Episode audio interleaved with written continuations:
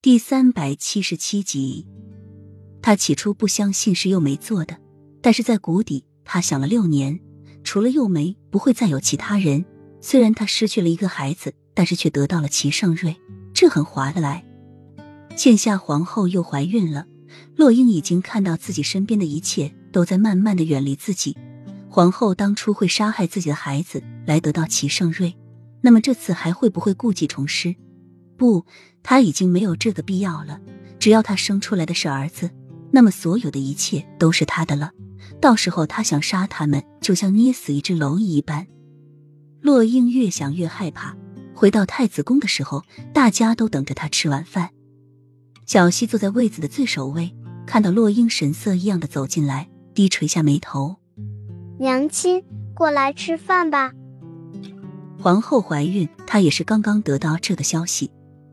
太子宫的每一位听到这个消息都十分的震惊和担忧，谁心里都清楚，皇后一旦生下的是儿子，那么小溪这个被皇上领养来的孩子，立马就要让贤，地位也一下子变得卑微，说不定以皇后那种心机，想要除掉太子和樱花夫人就更加的容易了。我不想吃，你们吃吧。洛英看了一眼桌上的饭菜，便觉得索然无味。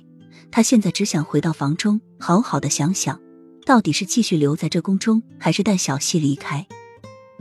夫人，你多少还是吃点吧。绿柳过来劝道，声音中也带着惆怅。